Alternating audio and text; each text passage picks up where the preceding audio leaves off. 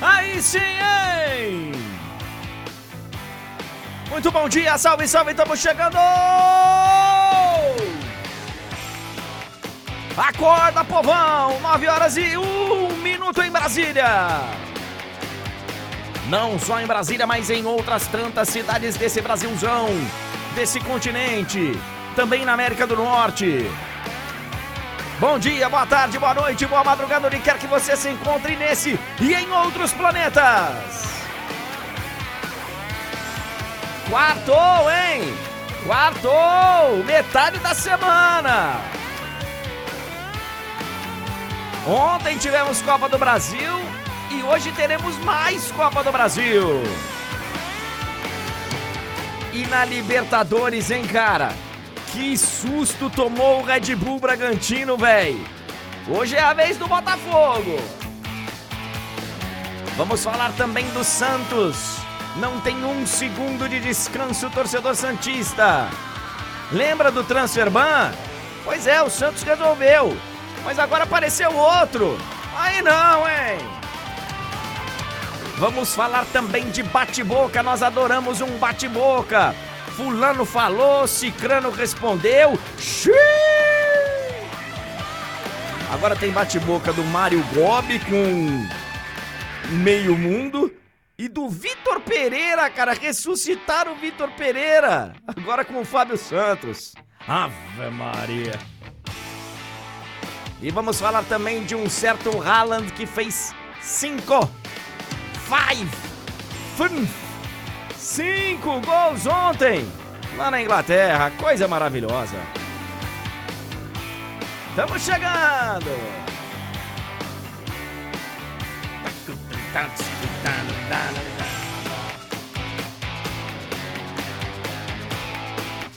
Muito obrigado, muito obrigado, muito obrigado, muito obrigado, muito obrigado, muito obrigado, senhoras e senhores, respeitável público. Muito obrigado a todos pela presença. Estamos aqui na quarta-feira. E claro que quarta-feira é um dia especial da semana, porque significa que nós estamos chegando na metade da bagaça, né? Pelo menos para quem vive é, na rotina um pouco mais tradicional de trabalho de segunda a sexta e tal, às vezes pega um meio período no sábado. Para nós, da imprensa, do jornalismo e de tantas outras áreas, não quer dizer nada. Porque a gente trabalha no final de semana. Domingo eu tô nove da manhã numa gravação, não sei aonde. Mas assim é com a maioria, né? Quarta-feira já tá chegando no meio da semana, já tá até liberado abrir uma, uma gelada ou uma garrafa daquele vinho. Não precisa ser um vinho especial, vinho da quarta-feira. Não precisa tomar inteiro, né? Não precisa, não precisa exagerar na dose. Mas já tá liberado, já tá liberado. E assim a gente vai tocar esse restinho de semana aí, né? Nós temos um programa especial, tá, gente? Nós temos um programa especial. Por isso, vale muito o like do senhor, da senhora, vocês que estão aí no YouTube, façam como eu estou fazendo nesse momento. Deixa o like, dá aquela contribuída, aquela fortalecida. Como disse o nosso administrador, o nosso ADM, que também aqui no horário do programa é TI, é o técnico de som, é o técnico de vídeo, nosso grande Túlio Ligeiro, ele já avisou, espalhe o link aí pra família toda. Espalhe o link pra galera toda e fala, ó, oh, a live do André Henning, se você não conhece ainda, nós estamos precisando, viu, gente? O Carequinha tá precisando aqui de audiência, então, por favor, vamos lá, deixa o like, espalhe o link e agradeço já também a presença da galera na Twitch. Galera tá quietinha aqui na Twitch, hein? Tem torcedores do Vasco. É, galera que tá no Facebook, galera que tá no TikTok, galera que tá acompanhando aí naquelas conexões Mandrax. Muito obrigado, muito obrigado a todos. Sejam bem-vindos. Hoje tem Ricardo Martins. Vamos conversar com Ricardo Martins. Tem muita coisa envolvendo o Santos hoje. Muita coisa envolvendo o Santos. Ali por volta das 9h40, 9h45, o nosso Ricardo Martins vai estar com a gente. E mais uma vez, com muita alegria, nós vamos falar com o Fred Caldeira, direto da Inglaterra, porque temos notícias envolvendo Haaland, que marcou cinco gols, com quatro assistências de Kevin De Bruyne. E temos também o Liverpool em campo hoje. Então, hoje é um programa especial. Por isso, merecemos, modéstia à parte, o seu like. Olha aqui, ó. É... Eu vou de novo, no meu comentário inicial, bater na tecla do episódio atentado terrorista, tentativa de homicídio ao ônibus do Fortaleza. Eu tenho alguns comentários a fazer de assuntos que surgiram ontem. Eu não sei se vocês viram a entrevista que o Tite deu ao Sport TV. Eu não sei qual foi o programa do Sport TV, mas foi uma entrevista muito interessante, cara, do Tite. E assim, todo mundo conhece o Tite. Quem acompanha o futebol brasileiro conhece o Tite. E ele é um cara muito sério. É um cara, sabe, que quando ele tá falando, pô, vale a pena prestar atenção. Foi no Seleção Sport TV, né? É uma entrevista dramática, tá, gente? Carregada de emoção. Com o peso que o episódio merece. E ele cita um, um detalhezinho, entre tantos interessantes. Ele fala o seguinte: Vocês lembram de dois anos atrás? Que quase mataram o Danilo, goleiro do Bahia? Também num atentado contra um ônibus, né, contra a delegação que está dentro do ônibus de um clube de futebol. O que, que foi feito? O que, que foi feito?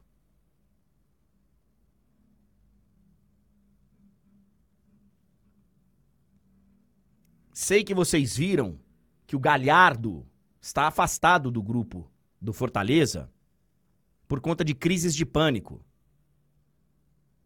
O cara não tem condição, não tem condição de treinar.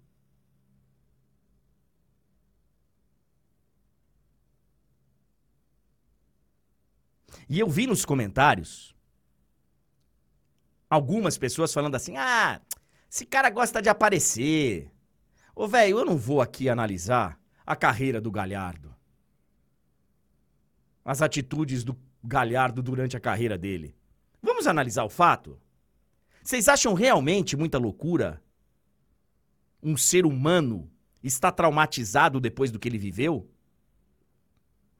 Coloque-se você no lugar de um grupo de pessoas dentro de um ônibus que de repente no meio da estrada é cercado por cerca de 100 pessoas. 100 pessoas com pedras, bombas, sabe-se lá mais o quê, direcionando essas armas contra a sua pessoa.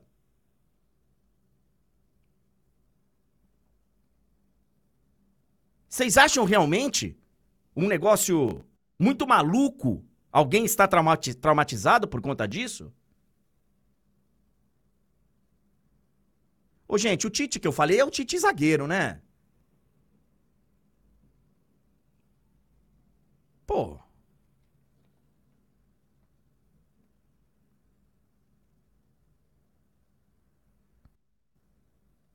Um estudo da FIFPRO, que é a Federação Internacional de Jogadores Profissionais, Federação Internacional. Um estudo de 2020 publicado aí, tá aí disponível, mostrou que 38% dos jogadores profissionais de futebol sofrem de depressão barra ansiedade. 38%. Só isso já colocaria a profissão como uma de risco. E eu sei que vai ter muita gente falando: "Ah, mas os caras ganham muito. Ah, mas os caras, os caras ganham aquilo que eles merecem, aquilo que alguns você pode falar, pô, esse cara não Aí é parte de negociação e tal, mas é realmente um meio que nas principais divisões envolve muito dinheiro, porque ele mexe com muito dinheiro, é um negócio. E as pessoas com dinheiro também sofrem pressão, e você ganhando ou não muito dinheiro, a não ser que pô, você seja um. Você entre no. por uma carreira completamente de risco, que você resolva ser bandido. E aí você vai acabar trocando tiro com outras pessoas. Não é o caso aqui. Não é o caso aqui. Muito longe disso. Nós estamos falando de jogadores e a gente viu imagens de vários deles, inclusive tem uma que a filha pergunta pro pai: "Pai, você se machucou no trabalho?" É, teve um atentado à bomba contra o ônibus do, do time que o papai atua. Teve um atentado a ônibus, a, a, a bomba. E tem muita gente. As crises de pânico que o revelou publicamente estar sofrendo. A Federação Cearense pediu ao STJD a suspensão dos jogos em Pernambuco. Enquanto não derem garantias de segurança às delegações visitantes, papapi, papapá. Eu acho válido, tá? A cobrança. Só que ela tem que ser para todo mundo. Porque enquanto o futebol olhar para esse episódio como algo isolado e exclusivo da torcida do esporte no estado de Pernambuco, naquele momento, nós não vamos resolver o problema maior. Porque esse problema não é exclusivo da torcida do esporte, não é exclusivo do estado de Pernambuco. Não é. Será que não perceberam ainda, cara?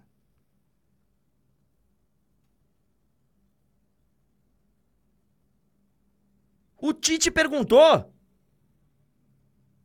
O que, que foi feito de dois anos pra cá depois que bombas foram atiradas dentro do ônibus com a delegação do Bahia?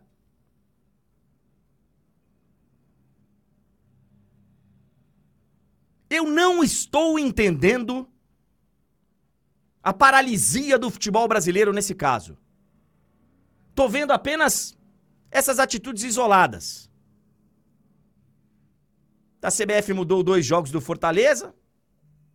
Agora a Federação Cearense pedindo para que não tenha jogo lá.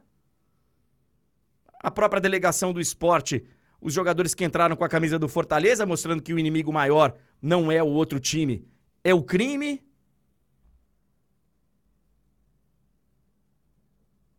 Coisas isoladas.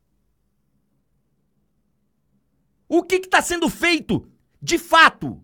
Eu acabei de ler uma nota aqui, ó, publicada pelo Rodrigo Matos, lá no UOL. Ele está explicando aqui como que é o plano de Flamengo, Palmeiras, agora Corinthians, enfim, de 12 ou 13 times da Série A para mudarem os jogos durante a Copa América, para reorganizarem o calendário do futebol brasileiro durante a Copa América, para não prejudicar tanto o Campeonato Brasileiro. Estão lá unidos, 10, 11, 12, 13 clubes, para poder resolver a tabela. Direitos de transmissão. Tem a Libra lá, que tem X clubes, tem a outra que tem não sei quantos clubes. Estão lá unidos para resolver direitos de transmissão e pegar mais dinheiro. Tudo legítimo. E contra essa violência, que eu vou repetir aqui pela milésima vez, que não vai demorar para acontecer, daqui a pouquinho vai tirar a vida de um jogador, de um treinador, de um dirigente, de um árbitro, de um jornalista. Porque se for de torcedor, dane-se. Essa aí, né? Isso aí já Entra lá uma notinha num site, um rodapé de jornal, ó, oh, morreu mais um torcedor. Mas aí sabe como é que é, né? É tudo gente violenta, é do crime, é bandido travestido de torcedor, é organizado. Esses aí nem contam mais. A sociedade já já não considera mais tragédia. Não considera. Mas está muito perto de acontecer com um jogador de futebol. Vocês ainda não prestaram atenção nisso? Vocês ainda não conseguiram prestar atenção que anteontem foi com o Fortaleza, ante-anteontem foi com o Bahia e amanhã vai ser com o seu clube? Eu acho muito lindo, cara, que se unam para pegar mais dinheiro, para mudar regulamento, calendário. Mas vocês vão sofrer na pele, cara. Essa paralisia de vocês vai doer na pele. Porque tá todo mundo vendo para onde isso tá indo. E o que que tá sendo feito?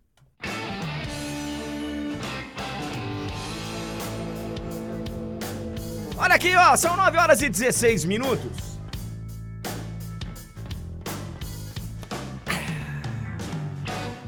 Eu já falei aqui que é realmente um assunto chato, porque a gente poderia estar aqui 16 minutos falando de outra coisa, né? Falando de. Mas eu vou continuar sendo chato. Aliás, é uma das funções do jornalista, ser chato. Ser chato.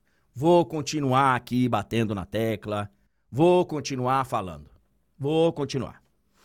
É... Tulhão, a gente tem um grande programa pela frente, cara, porque a gente tem hoje Ricardo Martins, a gente tem Fred Caldeira, a gente tem fofocas. Diz que me diz que me diz que. Ah, Fulano falou, mas é. Gostamos. Adoro fofoca.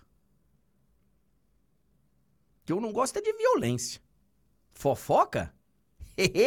Eu pego uma pipoquinha e só fico. Ah, o Vitor Pereira falou isso? Coloca mais uns milho pra estourar aí, querido. Respondeu isso, mamãe. Bom dia, seu Túlio Ligeiro. Tá tudo certo aí pelos lados de Niterói? Bom dia, André. Bom dia para todo mundo que nos acompanha. Sim, tudo certo por aqui. Espero que com a galera do chat também. É, vamos que vamos, André, porque hoje é um programa recheado de assuntos e de participações. Então, é, dado o bom dia, vamos para os principais assuntos dessa manhã? Bora, vamos nessa. Bora! É, o Vasco venceu e avançou na Copa do Brasil e hoje tem muitos outros jogos da competição, né? Vários e vários jogos hoje. Hoje é o dia mais recheado de partidas nessa primeira fase de Copa do Brasil. Tem também Libertadores, André. O Red Bull Bragantino passou num sufoco danado e agora aguarda o seu adversário, que vai sair justamente do confronto entre Botafogo e Aurora. Eu avisei que era um jogo perigoso. Eu avisei que os Águilas Douradas poderiam aprontar. E quase aprontaram. Foi nos pênaltis. Atenção, Botafogo. Atenção, Botafogo. Abre o olho, hein? Abre o olho. Teremos as participações de Ricardo Martins, Ricardinho Martins, melhor dizendo, né? Que esses dias estava aí vestido de Visconde de Sabugosa. Tava de milhão o Ricardinho. Quem não viu, procure aí. Fantástico, nosso Ricardinho. Vai chegar para falar do Santos, alguns assuntos envolvendo o Santos, tá? Ricardinho vai já já entrar aqui na live para falar com a gente. E teremos também o Fred Caldeira diretamente da Inglaterra. Não sei se o Fred já estará em Liverpool ou ainda em Manchester, mas da Inglaterra o Fredinho vai entrar para falar sobre o City que goleou e o Haaland mais uma vez triturou um adversário e também do jogo que ele vai acompanhar hoje, né? O Liverpool encara o Southampton na Copa da Inglaterra e o Fred estará em Anfield, então o Fred vai chegar junto para falar disso e de muito mais, André. É um dia importante também no Paulistão. Confrontos aí que valem muito pensando em classificação direta, em rebaixamento e também na classificação geral, né? Então, temos jogos hoje importantes no Paulistão, inclusive com transmissão da TNT. Vamos falar disso. Tem também seleção brasileira, André, feminina e masculina. Temos notícias, barra informação, coisas para falar das duas. E temos também outros jogos pelo Brasil e mais notícias e fofocas, né? Como você bem disse. Ai, cara. Ai, eu vejo cada uma, velho. Os caras falando aí, outro respondendo, aí fala de novo, aí. Eita, nós. 9 horas e 20 minutos. É, galera tá aqui no, no chat, tanto no YouTube quanto no, na Twitch. Deixa o like aí, galera do YouTube. Deixa o like aí, faz favor. O Sandro tá falando aqui, né? Eu falei dos salários dos jogadores e tal. E do dinheiro que corre nas principais divisões, nas principais ligas do futebol mundial. E imagino que por conta disso ele tá falando aqui. Imagina quem sustenta uma família com um salário mínimo brasileiro. Pois é. A gente sabe que não é fácil, não, cara. Só que a cabeça, ela é um problema sério para todo mundo, cara. Não importa quanto dinheiro que você ganha. Você ganhar um ou 20 salários, eu, eu te garanto que se você for cercado por 100 pessoas atirando bombas no veículo onde você tá, eu te garanto que naquele momento não vai fazer diferença nenhuma. Se você ganha um, 100 salários, né? Tava todo mundo ali na mesma. O motorista e o cara com o maior salário do do clube, do time. Enfim, é... olha aqui, ó. Ontem nós tivemos jogos importantes pela Copa do Brasil. Hoje também. Daqui a pouco vamos falar. Temos é, alguns, inclusive, campeões de Copa do Brasil que entram em campo hoje. A gente teve, semana passada, 20 jogos. Nessa semana seriam 20. Caiu para 19 porque o do Fortaleza ficou para a semana que vem.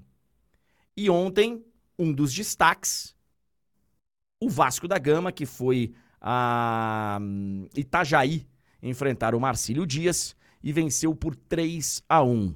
Ô Tulhão, esse jogo foi com emoção ou foi sem emoção para o torcedor do Vasco? Eu vi depois algumas entrevistas, algumas declarações de jogadores do Marcílio Dias falando: pô, a gente provocou dificuldade para o Vasco, a gente, sabe, é, jogou de igual para igual.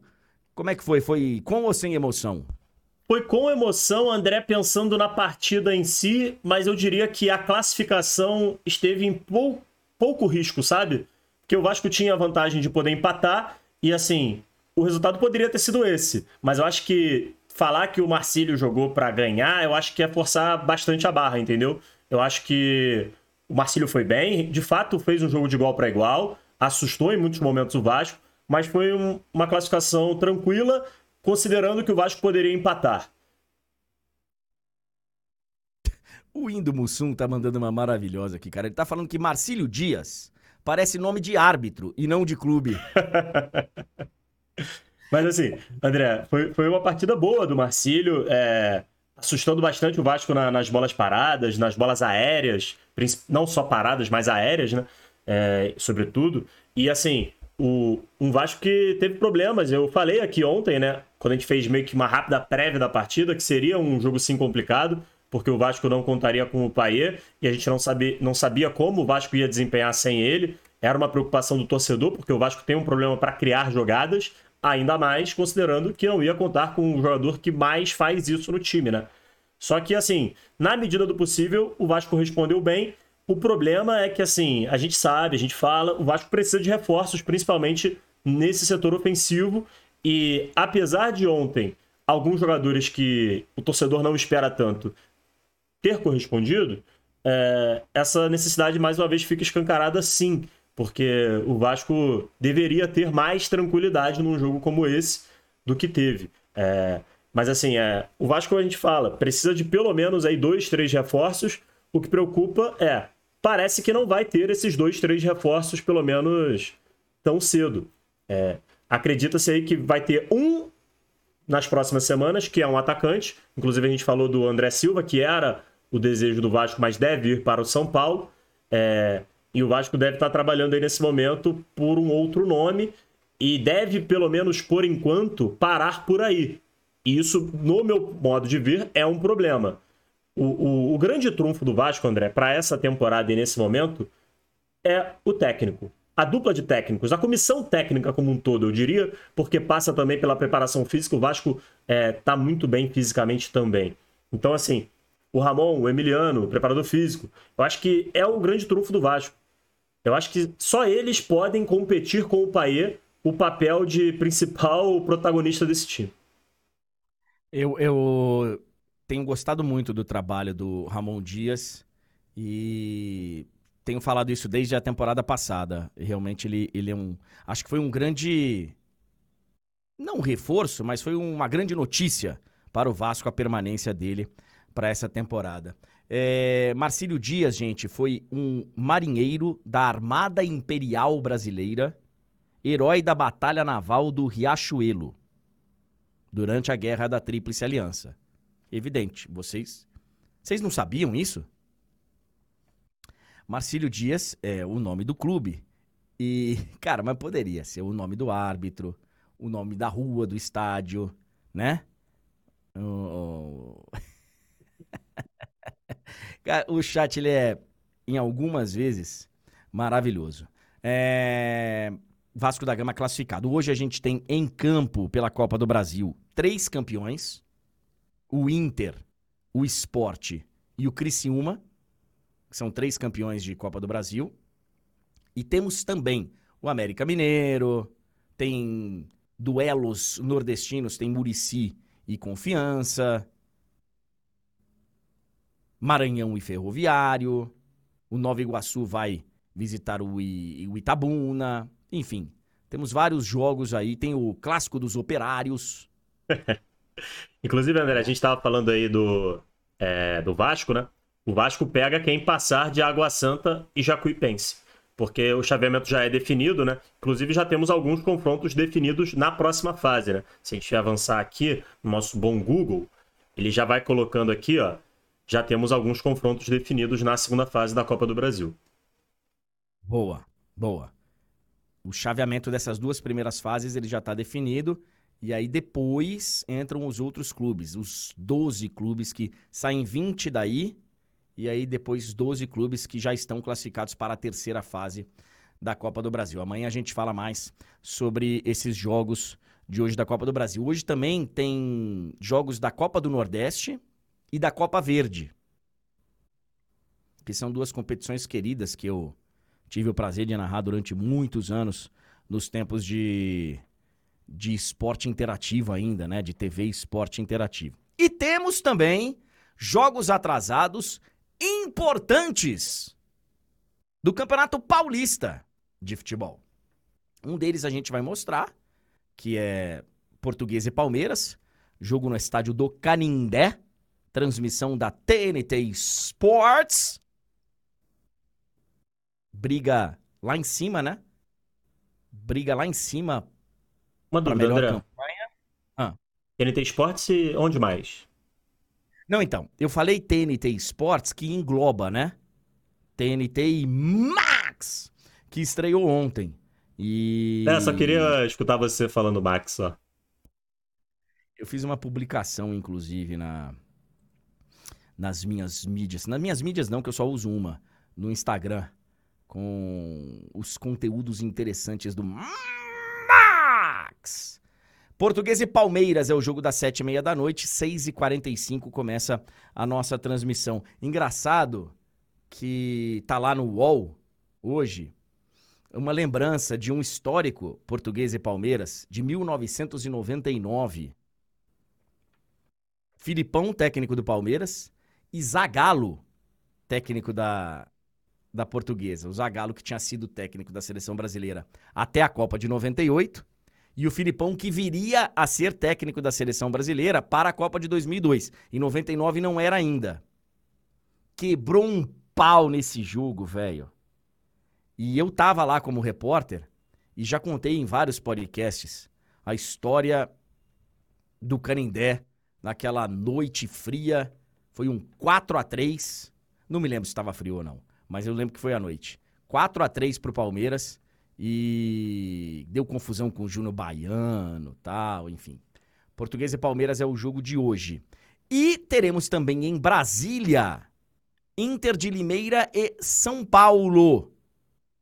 Jogo muito importante para os dois, porque você tem a briga aí ainda para classificar.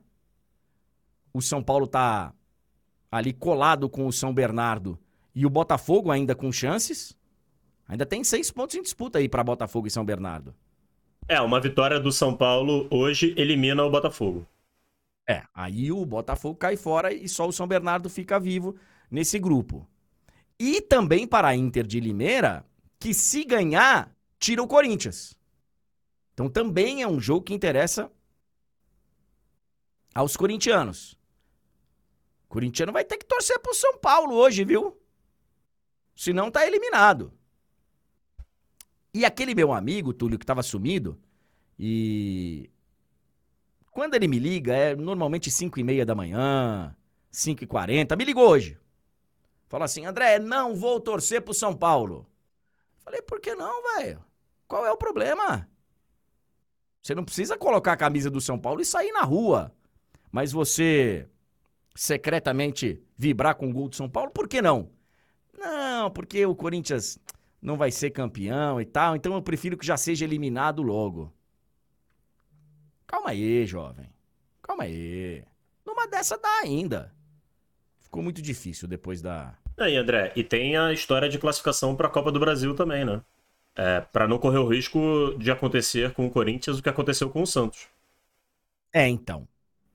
A Copa do Brasil pro Corinthians, ela a sensação é de que via Paulistão não vai dar. Vai ter que ser via Campeonato Brasileiro ou a própria Copa do Brasil, mas vai ter que ser por outro caminho.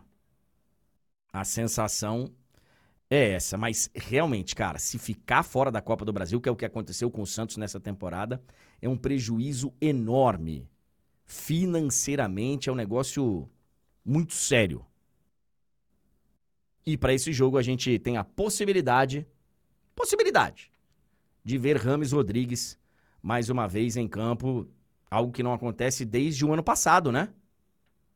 Esse ano o Rames não tinha entrado em campo ainda. Não, não estava inscrito no Paulistão e não, sequer viajou para a Supercopa.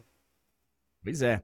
Então a gente até falou sobre isso ontem, foi o meu tema do comentário inicial. O Rames Rodrigues, que não deve ser titular, mas tem a possibilidade de de repente entrar em campo hoje. Esse jogo será em Brasília.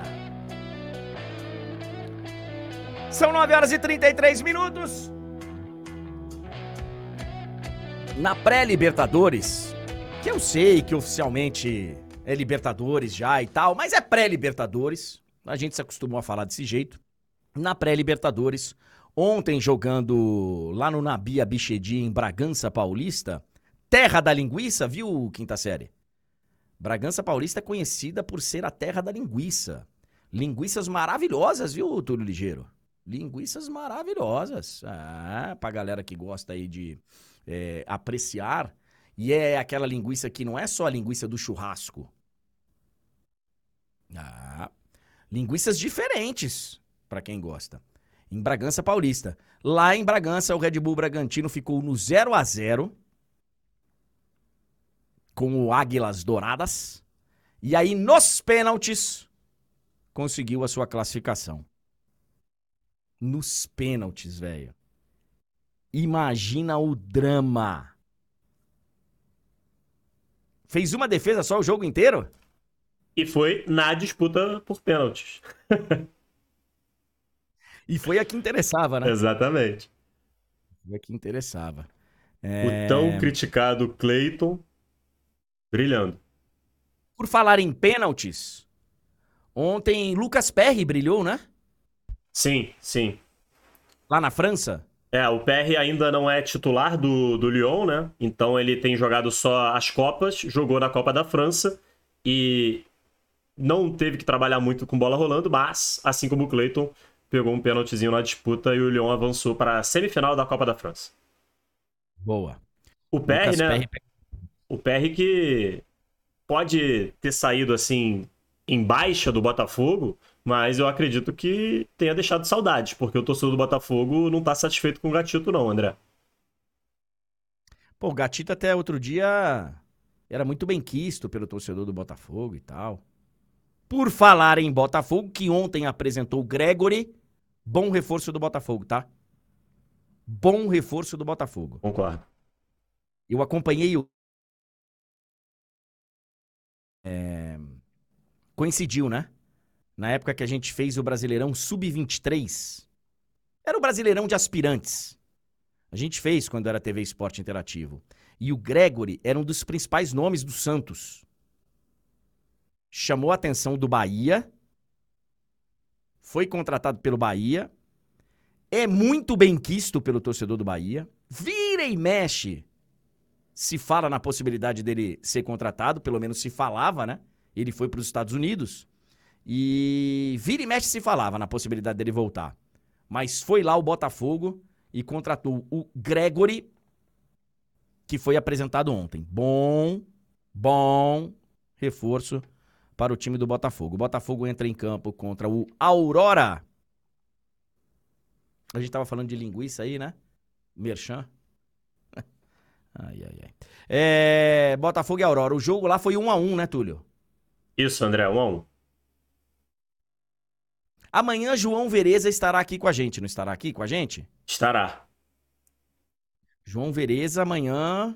Espero que o Botafogo faça o serviço para ele poder estar tá bem humorado aqui, porque eu lembro que ele falou no jogo da ida. Ele falou: "Não, vai classificar na volta". E eu perguntei para ele se ele estava pouco confiante, médio confiante ou muito confiante. Ele falou que ele estava muito confiante. É, eu já vou até perguntar aqui para ele se ele vai ao Newton Santos hoje. O jogo vai ser no Newton Santos. Lembrando que se empatar, vamos para os pênaltis. Esses os jogos da Libertadores nessa quarta-feira. Pré-Libertadores, né? 9h37. Daqui a pouco o Ricardo Martins vem aí pra gente falar do Santos. Tem muitos assuntos envolvendo o Santos. Queria falar rapidamente da seleção brasileira, que confirmou mais um amistoso antes da estreia na Copa América. A era Dorival Júnior vai começar oficialmente sexta-feira. Sexta-feira tem a convocação da seleção brasileira. Teremos a primeira lista de Dorival Júnior. Lista para dois jogos complicadíssimos. O Brasil vai pegar a Inglaterra em Wembley e vai pegar a Espanha em Madrid. Eu, como repórter, fiz um amistoso Inglaterra e Brasil em Wembley. No antigo Wembley. Foi a última vez que o Brasil jogou no antigo Wembley antes de vir abaixo e virar um novo estádio. O Brasil, se não me engano, empatou um a um lá e o gol da seleção brasileira foi do França. 1999, talvez? A galera que gosta de de fazer pesquisa para falar que eu tô errado. Tem a galera que fica ali, ó, só pesquisando para falar: "Você falou errado! Você errou!" A memória ela de vez em quando ela traz. Nenhum erro aqui é por má intenção. A gente às vezes se engana, né? Mas 1999. 2000 talvez? Foi... Pode ser 2000. Pode ser 2000. Era o Luxemburgo o técnico. É isso e aí, o Brasil... 2000. Owen Brasil... marcou para a Inglaterra e França para o Brasil. 73 Brasil... mil pessoas em Wembley. Uma delas era eu. E o Brasil fez dois jogos nessa foi Inglaterra e País de Gales, lá no lá em Cardiff, no estádio que depois foi a final da Champions. Acho que em Cardiff o Brasil ganhou de 3 a 0. Acho. Acho. É... Aqui, André, para completar a curiosidade, ó, a escalação. Ah, eu, eu acho bom isso, cara, porque a gente lembra um pouquinho de como era a seleção brasileira e de como ela anda nesse momento, né? Veja a escalação do Brasil. Dida Cafu, Antônio Carlos, depois o Emerson, que era zagueiro da Portuguesa, Aldair e Silvinho, depois Roberto Carlos. Você tá louco. Emerson, que era Grêmio, Bayer Leverkusen da Alemanha e tal. César Sampaio, Zé Roberto e Rivaldo. Amoroso depois Denilson e França. Técnico Vanderlei Luxemburgo da Silva. Inglaterra de Seaman, Neville, Sol Campbell, Keown e Phil Neville. Paul Ince, David Beckham, Dennis Wise e Paul Scholes, Michael Owen, e Alan Shearer e depois Robbie Fowler. Baita jogo lá em Wembley. Owen marcou para, o, para a Inglaterra e França empatou para é, a seleção brasileira. E aí, na sequência, o Brasil enfrenta a Espanha em Madrid. Também já fiz um Brasil e Espanha, um amistoso lá em Vigo. Esse foi 0 a 0 Primeiro jogo do Marcos, como titular da seleção brasileira. Brasil e Espanha, Espanha e Brasil lá em Vigo, lá em Balaídos, no estádio do Celta. Eu tenho história, viu, seu Túlio Ligeiro? É, não é só a idade que eu tenho, não. Eu tenho história. Histórias acumuladas aí. Então, tá. Esses são os jogos agora de março, tá? Da seleção brasileira. Com relação aos jogos de Copa América, a seleção confirmou ontem um amistoso contra os Estados Unidos em Orlando. Brasil deve jogar contra o México no dia 8 de junho, contra a seleção dos Estados Unidos dia 12 e estreia dia 24. Então veja você, Túlio. É... Para o Brasil jogar no dia 8 contra o México, jogadores precisam se apresentar pô, com muita boa vontade para não desfalcar muitos clubes, pô, dia 3, 4, né? Os caras se apresentam, tem a viagem para os Estados Unidos. Esse jogo deve ser já nos Estados Unidos. Não imagino que a seleção brasileira. Pode ser que pare no México, mas esse jogo não vai ser aqui, com certeza. Então vamos lá. Brasil se apresenta dia 4. Joga dia 8. Joga dia 12 Estreia dia 24. E aí, se você for analisar a tabela da Copa América 2024, ela começa no dia 20 de junho, o Brasil estreia dia 24, e ela termina no dia 14 de julho. Então o Brasil, a, a, a seleção brasileira deve se apresentar lá pelo dia 4, com muito boa vontade, e pode ficar fora até dia 14. Até voltar 15, 16. 40 dias. Até por isso, eu mencionei no meu comentário inicial, 12 clubes da Série A se juntaram para alterar o calendário do futebol brasileiro nesse, nesse período. E aí tem alguns detalhezinhos que depois a gente vai falar mais sobre isso mas é que é para diminuir o número de datas dos jogos do brasileiro nesse momento. Ah! Porque sim, tá? Caso as pessoas não saibam, aqui não para o campeonato. Não para. O campeonato brasileiro vai seguir normalmente. E em nenhum lugar do planeta isso acontece. Mas aqui. Então, entre as alterações, é, você iria remanejar jogos de Copa do Brasil para colocar nesse período. Então, esses clubes estariam dispostos a trocar algumas rodadas de brasileiro por jogos eliminatórios de Copa do Brasil. Empurraria as finais da Copa do Brasil. Prolongando o final da temporada, enfim é uma manobra aí que estão tentando organizar para diminuir o desfalque nos jogos do brasileiro. Agora, olha só. Basicamente, André, desculpa te interromper, mas assim, tem clube que tá trocando o certo pelo duvidoso, né? Porque Copa do Brasil você não sabe como é que vai ser. Então, assim, é, joga ali Copa do Brasil, que aí eu, eu mudo o problema no mínimo de lugar e possivelmente não vira um problema, né? Então, assim, é. Eu falei disso aqui quando a gente comentou no outro dia não tem muito o que fazer, cara. Não tem muito o que fazer. Já está definido. Vai conseguir minimizar um pouquinho aí o problema, mas o problema está aí. E a verdade é que vai ter técnico torcendo para o seu jogador não ser convocado. Então, cara, é... depois lá na frente, com certeza, a gente vai parar para ver se os clubes, se é que vai mudar mesmo, né? Mas se os clubes tomaram a decisão certa ou errada, né? Porque pode ser que um clube chegue numa fase de. Vai ser oitavas de final da Copa do Brasil. Oitavas e quartas. Você remaneja tal. É... Será que o clube trocaria naquele momento? Vai, tro... né? A gente não sabe agora como é que tá, mas será que lá na frente ele trocaria duas rodadas de Brasileirão de pontos corridos por dois jogos de mata-mata de Copa do Brasil? Não sei.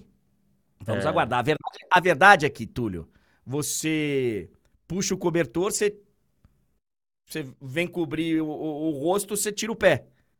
E aí você cobre o pé e tira o rosto. Não, não- porque não dá. O ano, esse inclusive, é um ano diferenciado. Ele tem 366 dias. Mas não dá pra chegar lá e falar, ó, vamos fazer uma petição ao STJD pra aumentar o número de dias no ano. Não tem como. Se tivesse, eles tentariam, tá? Ah, tentariam. Entrariam com uma liminar e tentariam. Agora, É, Enfim. Só pra gente encerrar esse assunto, André, é porque o Fred gentilmente conseguiu antecipar, porque o Ricardinho tá preso no trânsito de São Paulo. Então o Ricardinho falou: socorro, troca aí com o Fred, vê se o Fred pode nos salvar. Que aí o Fred faz a participação dele antes, o Ricardinho vem depois. O Fred conseguiu nos salvar. Então vamos com o Fred Caldeira na sequência. Mas é uma das possíveis soluções, tá, André, para esse problema é, é algo que eu costumo falar não é a solução ideal, tá? Mas é uma possível solução para o futuro. Muitas pessoas falam que o estadual tem que acabar e tudo mais, para reduzir datas e tal, etc, etc, etc. A gente sabe que essa questão é tanto quanto utópica, porque a estrutura do futebol brasileiro, questão de votos e tudo mais, das federações, é um tanto quanto improvável que o estadual termine, acabe. O que eu falo sempre é, por que que a gente não reestrutura o calendário e coloca em todas as datas FIFA que a gente não para, bota o jogo estadual. Já que a gente não consegue parar na data FIFA, respeitá-la direito, bota o jogo estadual. Quem, quem ficar desfalcado por conta da data FIFA não vai reclamar tanto. A reclamação vai ser muito mais suave. Porque, tipo assim, tu vai reclamar que o craque do seu time, ou um jogador muito importante, não vai poder jogar um joguinho, entre aspas, menos importante? Não vai. A reclamação vai ser mais suave. É, é, é uma medida que ajudaria, talvez, a diminuir um problema que é recorrente de tantos anos. Tulhão, a sua ideia, ela não é das piores, não, viu? Não é das piores, não. E, e- olha só, o Emerson aqui ainda faz um complemento. Nesses anos que tem Copa América e que não vai parar, coloca o estadual. Inteiro ali, né? É. No lugar da Copa América. E ainda ajuda a galera que reclama, que fala que data FIFA é chato.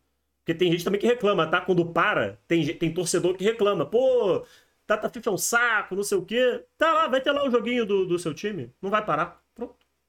É, Eu sei que tem vários é, problemas com isso.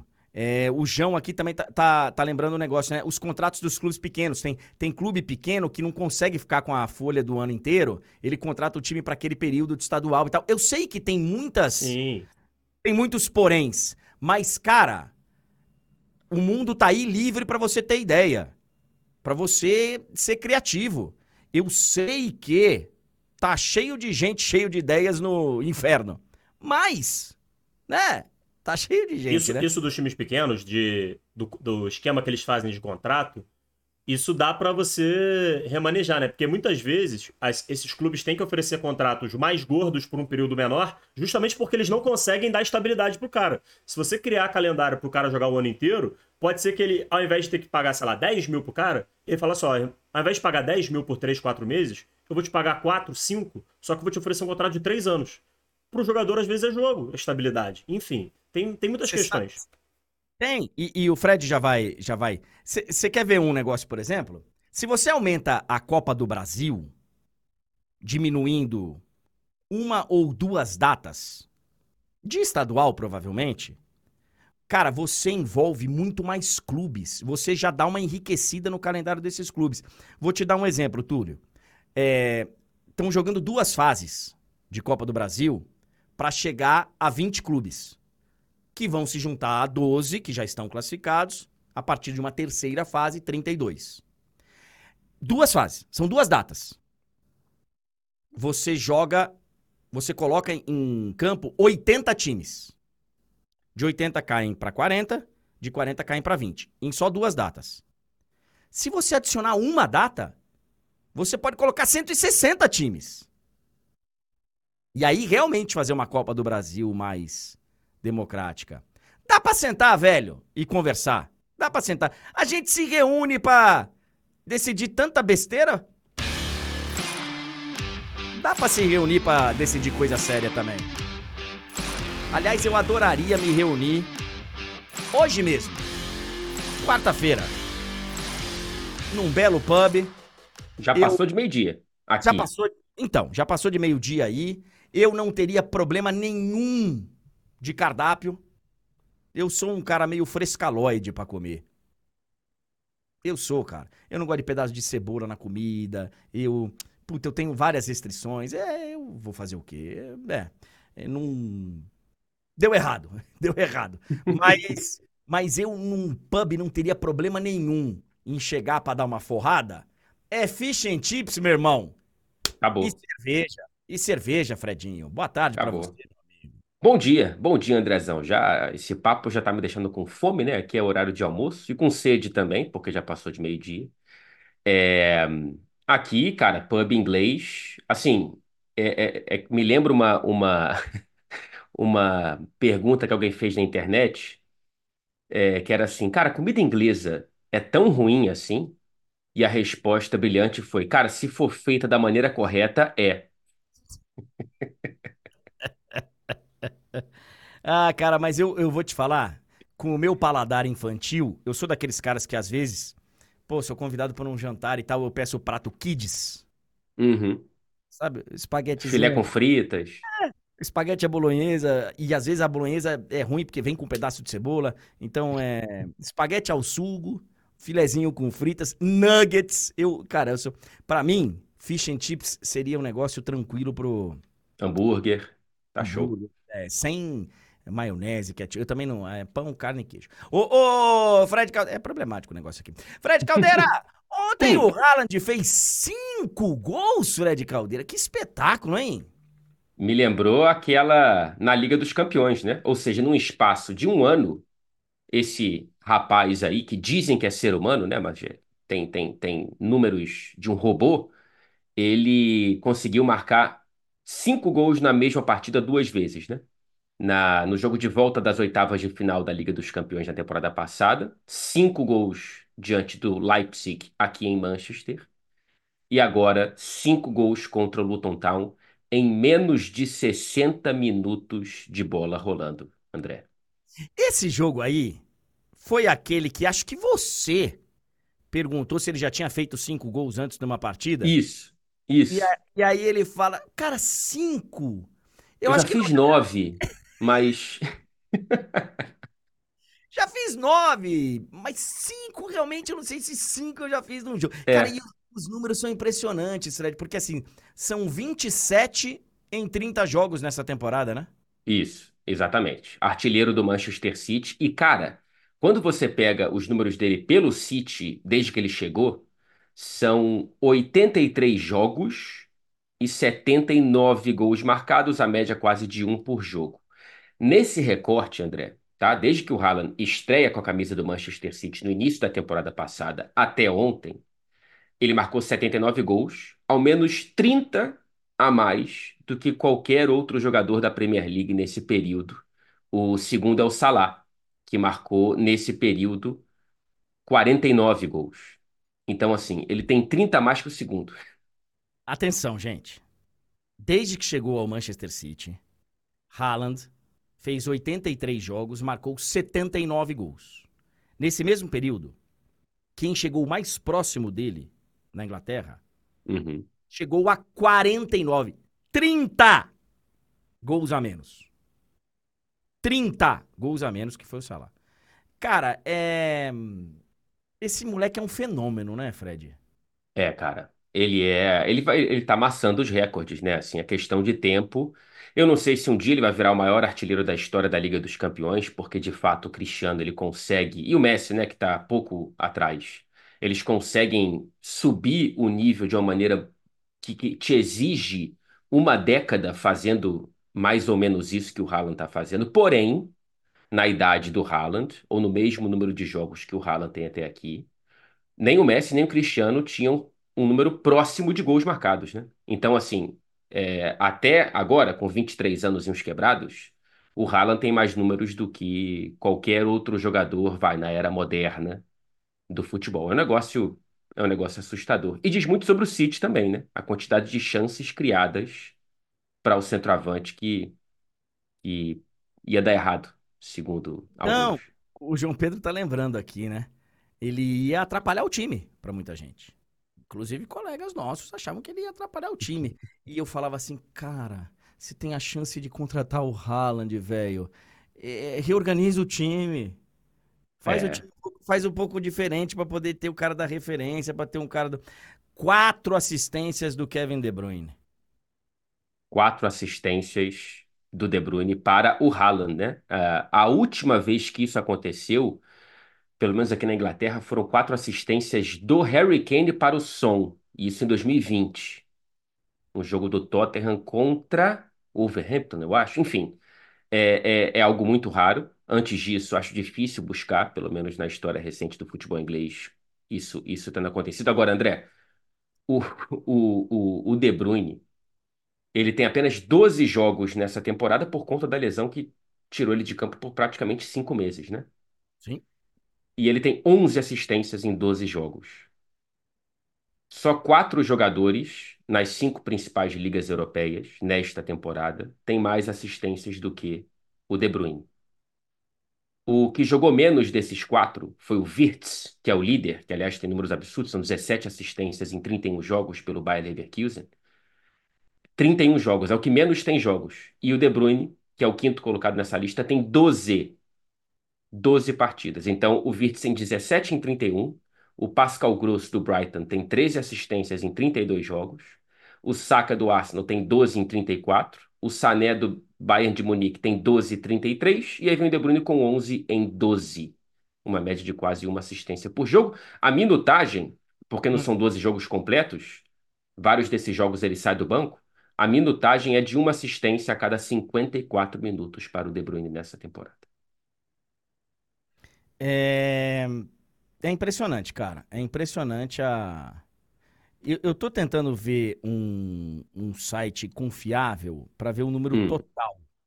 Mas o total dele são 234 gols, talvez? O Haaland. É. 230. Bom, eu, eu assim. Mas é na, na. Como diria um amigo meu, na faixa etária de 200, 230 gols. E ele tem. ah, 23 anos de idade. Isso. Se esse cara joga numa seleção um pouco melhor, sabe, que goleia bastante os adversários menores aí, que tem. Se eu vou- eu vou jogar pra era Pelé, tá? Só pra se pega um Santos do Pelé e um Brasil do Pelé que ganhava de 8, ganhava de 7 com frequência, esse cara, esse moleque é um fenômeno, velho. É.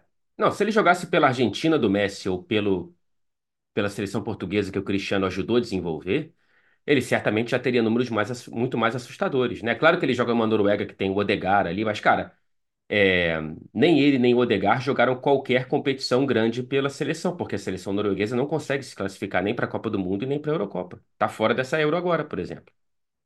É, Não por exemplo, ajuda. na, na seleção da Noruega, ele tem 27 gols. É muito pouco, né? 27 gols É. ele- é, é pouco, né? Ele já Mas são deveria... 27 em 29 jogos, né? Também. É, é- Ele, é- que ele... assim- é, na verdade, assim, são poucos gols, porque também são poucos jogos. Pois é. Pois é. É só eliminatória. Não tem Copa do Mundo nem Eurocopa aí. Então priva um cara grande como esse de estar nas maiores competições do mundo de seleção, né? A continental e a mundial. É. E, e ele nasceu na Inglaterra, né? O Skypian. Ele lembra que ele nasceu na Inglaterra, ele poderia ter jogado na seleção inglesa. Uhum. o pai dele jogava no, no, no City na época, né? Jogava no Leeds já. Leeds Já, tá. Então ele nasceu em Leeds, aqui perto de Manchester. Mas ele se mudou para a Noruega com o pai com Muito oito jovem. anos de idade. Então, assim, é, ele, se- ele se identifica, ele se identifica mais com a Noruega do que com a Inglaterra enquanto cultura, valores e, e tudo mais. É. O Fred, sobre o Liverpool que hoje entra em campo, você vai daqui a pouquinho para Anfield, é isso, né? Isso, isso. Daqui a pouquinho eu vou lá. Faz tempo que eu não vou conseguir essa credencial na, na unha, para tentar voltar a frequentar nessa reta final do Klopp, né? É, vale, vale a gente destacar pra galera em casa que não é o fato de você ser jornalista, um jornalista reconhecido, que todo mundo sabe, trabalhar num veículo importante e tal.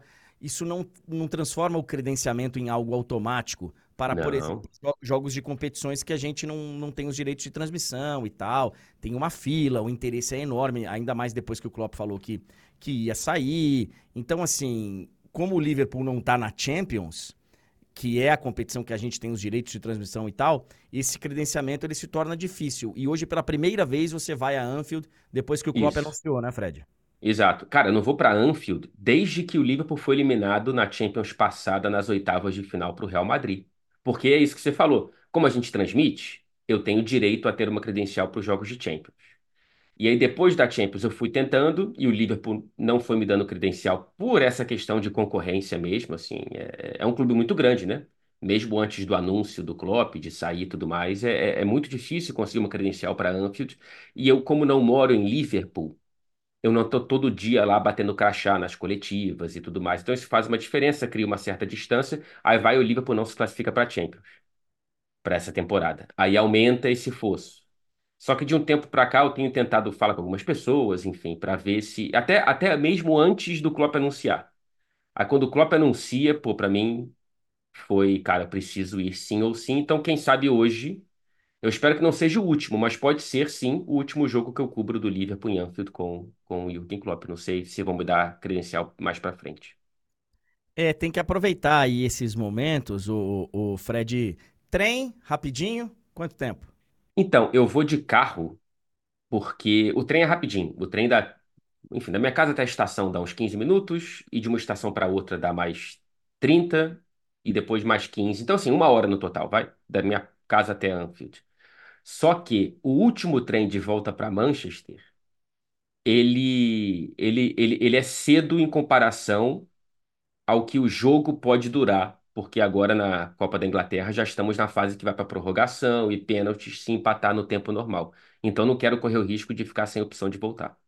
Ou seja, você mora em Jaçanã e o último trem sai às 11 horas, né? Então você precisa que. é, você Se não precisa for a hora, é só amanhã de manhã. Só amanhã de manhã. Ô, Fredinho, é, você falou ontem, se eu não estou equivocado, nós poderemos ter oito jogos apenas do. Liverpool, do Liverpool em casa até o final da temporada. Pode ser que tenha mais, pode ser que tenha menos, mas oito jogos. Numa dessa vai ser essa a conta. É, existe um, um clima e um mercado de ingressos, de é, existe uma movimentação para que esses últimos jogos sejam aproveitados de uma forma plena e tal? Isso já está acontecendo? Então, vamos lá. A gente vai ter agora Southampton, hoje, né? Pela Copa da Inglaterra. Aí, pela Premier League são seis: City, Brighton, Sheffield United, Crystal Palace, Tottenham e Wolverhampton, que é o último jogo do Klopp em Anfield, no dia 19 de maio. Esse, já tá- o- esse é confirmado, né? Que é o último. Esse é confirmado. Esse é confirmado. Independentemente da progressão na- nas Copas, é, esse é o último porque é a última data é, que o Liverpool joga em casa e pela Premier League contra o Wolverhampton. Aí temos esse Southampton, hoje, pela Copa da Inglaterra, e o jogo contra o Sparta Praga, pelas oitavas de final da Europa League. Então, assim, naturalmente, a gente espera que o Liverpool se classifique hoje contra o Southampton, a gente espera que chegue às quartas de final, pelo menos, da Europa League, então a gente pode subir essa conta para 10, vai, quem sabe, de jogos em Anfield com o Klopp. Porém, já tem notícia aqui circulando que para esse jogo contra o Wolverhampton, ingressos no mercado paralelo já estão sendo vendidos na faixa de 50 mil reais. O quê? Do equivalente a 50 mil reais. Eu vou até confirmar aqui para você, mas foi essa a última notícia que eu vi. Caraca! Deixa eu colocar aqui em, em- em- em libras quanto que é que, você fa- que seria mais ou Então, menos? deve ser um pouco menos de 10 mil Mil- libras. Tô aceitando de presente, tá? Ó, é... oit- 8.500 libras daria 53 mil reais. Caraca, velho. É muita coisa. Ó, Impressionante. não, não, não, André, eu tô, eu tô, eu tô errado. Ah. É 40 mil euros. What? What?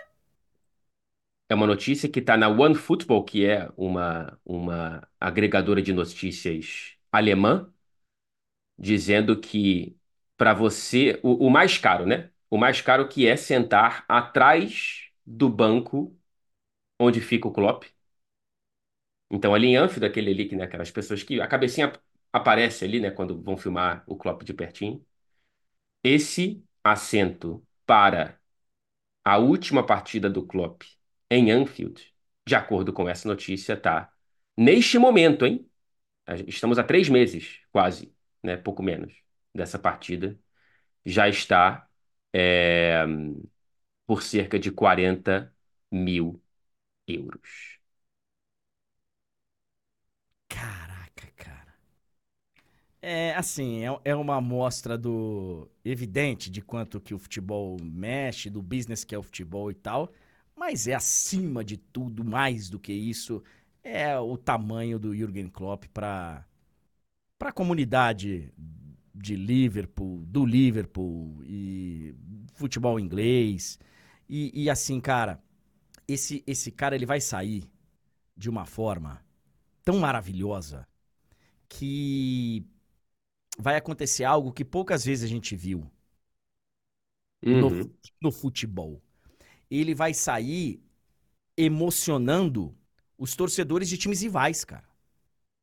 De outros times. Todo mundo vai se emocionar. Todo mundo já está se emocionando. Porque a gente olha para a relação Klopp-Liverpool, quem não é torcedor do Liverpool, olha e fala assim: pô, eu, Admira, né? é, eu queria ter isso aí, né?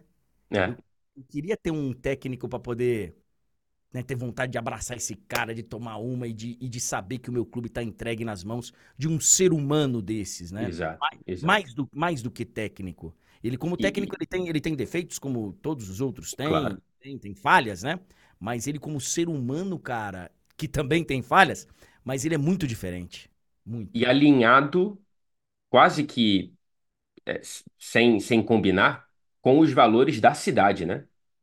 E da torcida, que tem valores muito próprios e que, e que não se é, identificariam com um treinador que tivesse valores muito diferentes aos do Klopp. Então, além dessa parte do futebol que, claro, sustenta tudo, né? É, é um negócio, e se ele tivesse é, rebaixando o Liverpool, ele não teria durado esse tempo todo. Mas, é, além do sucesso esportivo, tem isso de, de, de, de uma, de uma combinação, de uma conexão que, que de fato faz com que fique ainda mais especial, independentemente do número de troféus. E André, eu tô vendo aqui, eu entrei num desses sites de revenda. E é importante a gente destacar, tá? É, o, o, o Liverpool, ele não vende esses ingressos, porque esses ingressos para a Premier League, eles já estão vendidos para os sócios Sim, sim. né, que é o Season Ticket Holder, né, que são as pessoas que pagam lá uma, um, um valor anual para ter direito a, ao pique desses, um desses ingressos. Mas, enfim, as pessoas vão e revendem algumas, né? E aí eu tô vendo aqui, nesse site de revenda, é, é, é menos chocante, mas não deixa de ser chocante. O mais barato, que é lá em cima, né, tá por 1.250 libras, o que dá 8 mil reais, 1.250 1.250. libras, não euros. Euros estava dando 214 mil, tá? Aqueles 40 mil euros. É 7.800 reais. Então, 7.800 o mais barato. O mais caro tá dando 12.500 libras. Ou seja, 78 mil. Ok. Então não chega a ser 40 mil euros, mas, cara, 12.500, assim, é um negócio... Hoje, hein? Vamos ver como é que vai estar uma semana antes desse dia 19 de maio. Fredinho, boa viagem lá para Liverpool. Uh, que seja um momento muito bacana e que você dê um forte abraço em Jürgen Klopp. Fala que a gente mandou um abraço para ele, eu e o Túlio. E a galera do chat também. Pode deixar. Fala que a gente mandou um abraço para ele. Eu vou falar que o abraço também teria, teria sido enviado pelo Ricardinho, mas o trânsito não deixou. Ele já, ele já vai participar com a gente. Fala para ele que ele escapou, porque em determinado momento o Ricardinho falou: street pro, pro Klopp. Strass, como é que é que se fala em alemão, André? Você que sabe. Alemão Strasser. É, então. Strasser pro Klopp, imagina. Valeu, Fredinho. Beijo para você. Obrigado, Fred. Beijo. Até a próxima. Beijão. Grande Fred Caldeira. É, teve um comentário aqui que falou: pô, cara, é um rim. Não é, cara, porque o rim, a gente tá vendo aí a notícia do Faustão. É, ele o rim, infelizmente, é pior, né? Porque o rim você depende que outra pessoa perca a vida. E o Faustão passou por um transplante de rim, né, cara? Ele tinha passado por um transplante de coração. Toda a recuperação aí, que seja uma boa recuperação pro, pro Faustão.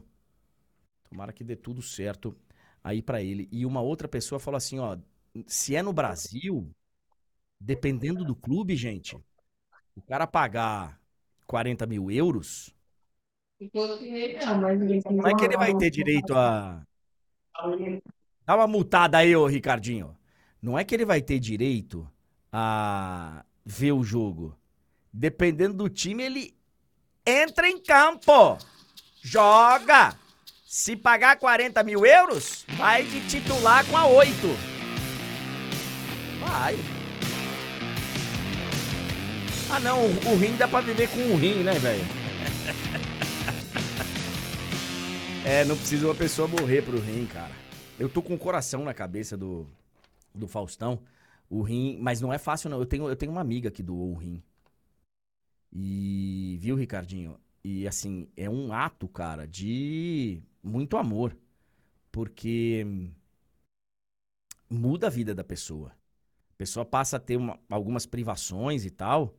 Então, bom, não precisa morrer então. O rim toda a recuperação pro Faustão, né, cara? O cara passou por um transplante de coração. E agora um de rim. Tomara que deu tudo certo. Ô, Rica... Ó! Essa camisa eu não ganhei, não. Essa camisa eu não ganhei, não. Max! Tudo bem, Ricardinho? Bom dia. Tem almofada também? Agora você pode desmutar, viu? Agora você pode. É, eu estava tentando não atrapalhar o senhor. Help me, help you. Camisa, almofada. Almofada é para ficar aqui na firma. Mas ela fez o pedido, quer descer a serra. Não estou entendendo nada. Bom dia, André, tudo bem? Grande abraço a você, ao nosso Túlio Ligeiro. Estou acompanhando você desde que é, saí de Santos. Na verdade, saí um pouquinho mais cedo, né? Sete e meia, mas como é, esses dias aqui é difícil o trânsito em São Paulo. Desde o comecinho aí, estou acompanhando a sua live. Só queria dizer que eu concordo 100% contigo no começo da live aí com relação ao que aconteceu com Fortaleza. Infelizmente, não é a primeira vez, né? E se os clubes é, não tomarem providências, a gente vai ter logo, logo alguém morrendo no futebol brasileiro. Aliás, é, polícia do, do estado de Pernambuco, o André falou, eram 100 envolvidos, 100. Por enquanto, só um é, e um que foi identificado, que confessou que estava lá, pelo que eu li, e que saiu andando da delegacia. Porque não, é. não, foi preso, não foi preso em flagrante. Então, assim, tem que ter uma união não só dos clubes, de CBF, tem que ter do judiciário, tem que ter de. Tá, tem que ter de todo mundo para falar, olha, assim, inclusive vamos mudar a lei. Inclusive, nós vamos. Tem que ter, velho. Porque o cara, o cara falou, é, eu tava lá. E saiu andando. Ô, Ricardinho, vamos lá. É, vamos lá. São 10 horas e 15 minutos, daqui a pouco você tem o de placa, então vai ter que ser no papum. É, apesar do rapaz ficar lá com aquele cavaquinho lá enrolando pra caramba pra começar o programa, é, você tem que estar tá lá no, no início do programa. Então, eu não quero te gerar nenhum tipo de problema. Vamos lá, eu tenho três assuntos para falar com você do Santos. Primeiro, torcedor do Santos não tem sossego não, cara? Porque já tinha ficado livre do transfer ban e agora apareceu um outro Ricardinho.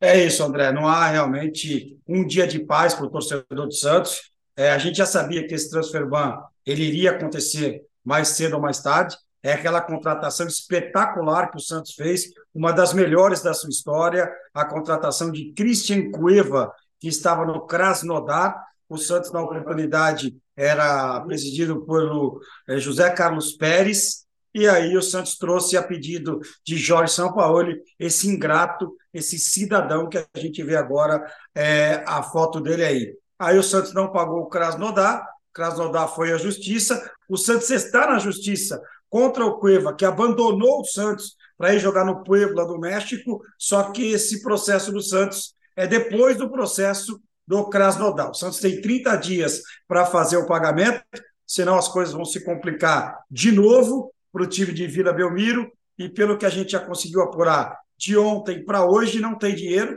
para pagar, mas o Krasnodar lá atrás já teve interesse em contratar o Joaquim, zagueiro do Santos. Eu acho que essa dívida pode ficar pela ida do jogador no meio do ano para o clube russo, viu, André? 4 milhões e meio de dólares, né? É a Perfeito. dívida. O, o Ricardinho, é, a gente não vai andar muito com isso porque não vai dar, mas essa contratação aí, eu falei na época, me lembro bem, eu participava do De Placa, a gente fazia o programa aí. É uma das piores contratações da história, não só do Santos, do futebol mundial. Porque o Santos estava contratando um péssimo profissional. A gente já sabia. Um péssimo profissional por uma grana completamente. Porque uma coisa é você pegar um cara que é um péssimo profissional, mas que vem com o discurso: não, mas eu aprendi, eu vou melhorar. E aí você fala: então faz o seguinte, toma cenzinho aqui e vamos ver se é isso mesmo. Não. O que o Santos está fazendo com, desculpa, André, com o Casares e com o Otero, pagando 50 mil por mês. Esse cidadão veio e já tinha se negado a vestir a camisa do São Paulo um dia. Pois é. Porque assim, o Schmidt está aqui falando, a do Damião pro Santos também foi. Cara, a do Damião pro Santos, ela, ela, ela tem um resultado muito ruim, mas o Damião não era um péssimo profissional. O Damião não era jogador para aquilo tudo. É uma contratação ruim. A do Cueva tava escrito nas estrelas. Era só o cara olhar. Péssimo! Péssimo! Péssimo! Ok, vai ter um novo transfer ban então, né? Pelo jeito. Vai ter um novo transfer ban, não vai ter jeito. A não ser que consiga chegar a um acordo, né? Porque o Krasnodar já quis o Joaquim, Joaquim na época deu sinal verde, só que a, a, as negociações não andaram. Ah, e só lembrando, né? O último presidente do Santos, o pior da história, Andrés Henrique Rueda Garcia, tinha separado dinheiro para pagar o Krasnodar e acabou não pagando. E, e anunciou que ia pagar. Eu vi o, um recorte aí do tweet, né? Falou, olha, chegamos aqui no acordo e vamos pagar tanto pro Krasnodar. E não pagaram. É, segundo assunto, jogo das quartas de final do Paulistão. O Santos já está classificado há algum tempo. Resta saber contra quem que o Santos vai jogar, se Portuguesa, Ituano ou Santo André. E desses times aí, um será adversário do Santos e os outros dois podem cair. Você pode classificar ou cair, é a maluquice do, do regulamento. É, falamos pessoalmente, inclusive, na semana passada, Ricardinho, que esse negócio do jogo do Santos no Morumbis foi muito legal, renda foi alta e que o Santos poderia mandar o jogo das quartas de final no Morumbis. Agora, com a possibilidade bem real do Corinthians não ir às quartas, o Santos pode jogar na Neoquímica Arena? Vai acontecer isso, Ricardinho? Pode jogar sim na Neoquímica Arena, os presidentes já, já conversaram, as negociações caminham e muito bem, tanto do lado do Corinthians com o Melo, como do lado do Santos com o Teixeira. Há outras possibilidades até de voltar a jogar no Morumbi, mas nesse momento eu diria que há uma possibilidade grande do Santos mandar o jogo, o jogo das quartas de final, partida única na Neoquímica Arena. Seria muito bom é, para o Santos, para o próprio Corinthians, porque vai também gerar receita ao Corinthians. Eu sou a favor de que os clubes possam, sim, de vez em quando, jogar na, no campo do adversário, até para o outro torcedor poder conhecer o campo, que aqui em São Paulo a torcida visitante não pode comparecer. Eu não sei qual vai ser a reação da torcida do Corinthians a partir do momento que a gente trouxe esta informação, mas entre as diretorias a coisa está muito bem encaminhada e o Santos pode sim jogar as quartas de final na Neoquímica Arena. Esse é um detalhe interessante de você também poder conhecer, né? O... Eu vou estar no dia 10 de março, no outro final de semana, sem ser esse, em Santos, na Vila Belmiro, e estava falando com meu filho ontem. Tava falando com o Lucas, falei, olha, vamos passar o final de semana em Santos, e aí depois a gente vai, passa para Já tá trabalhar. Então, aí eu passo para trabalhar e você conhece a Vila Belmiro, mas para conhecer a Vila Belmiro vai ter que ser num Santos Inter de e Inter de Limeira, né? Inter de Limeira, ele já é o meu convidado, vai ficar no mesmo esquema que ficou lá na Neoquímica Arena, pode deixar com o pai aqui. E ele não acreditou que eu ia mergulhar é, na piscina ou na hidro lá em Itaquera. E o senhor tem que ir para Santos na sexta-noite, o senhor está convocado, hein? Não, eu vou na quinta-feira já. É... O Ricardinho, e para encerrar, eu falei que eram três temas. Ontem, o Robinho esteve no CT do Santos e, cara, é... Eu não tenho nada com isso, não fui eu que cometi o crime. O Robinho, ele vai ter essa essa história para poder carregar aí para a vida inteira. Inclusive agora no dia 20 tem o julgamento no STJ para ver se ele vai cumprir pena no Brasil ou não. Mas o Robinho é um condenado por estupro coletivo em última instância na Itália, condenado a nove anos de prisão, é um foragido, porque ele não se apresentou à justiça italiana, ele não pode ir para a Europa, para vários países que têm é, extradição lá para a Itália, e está andando livremente. E nesse caminhar livre dele no Brasil, ele foi visto ontem num churrasco no Santos, que inclusive gerou uma nota oficial do Santos explicando que ele não tinha sido convidado, né, Ricardinho? Bom, vamos lá. Primeiro que o Robinho, quem vai à Baixada Santista, vai à praia, vai encontrar muitas e muitas vezes o Robinho. É, segundo, que o filho do Robinho, o Robson Júnior, joga no sub-17 do Santos Futebol Clube. E o Santos, na nota, disse que ele foi lá para buscar o filho. Então, todo e qualquer pai de atleta, a partir de hoje, pode entrar no CT Rei Pelé para buscar o filho. Isso não acontece. Nenhum pai de jogador pode entrar no CT. Pega no portão, como você faz na escola, e vai embora, ou o menino vai embora sozinho. Ele esteve, sim, durante alguns bons minutos no churrasco, conversou com boa parte dos jogadores, boa parte da comissão técnica e depois saiu. Ele realmente não foi convidado. A única, a única interrogação que fica aí é justamente essa: por que, que ele pode entrar no CT para buscar o filho e os outros pais não podem? Ele realmente não foi convidado, mas esteve sim no churrasco durante alguns bons minutos, conversando com vários jogadores, comissão técnica, funcionários, e tirou algumas fotos.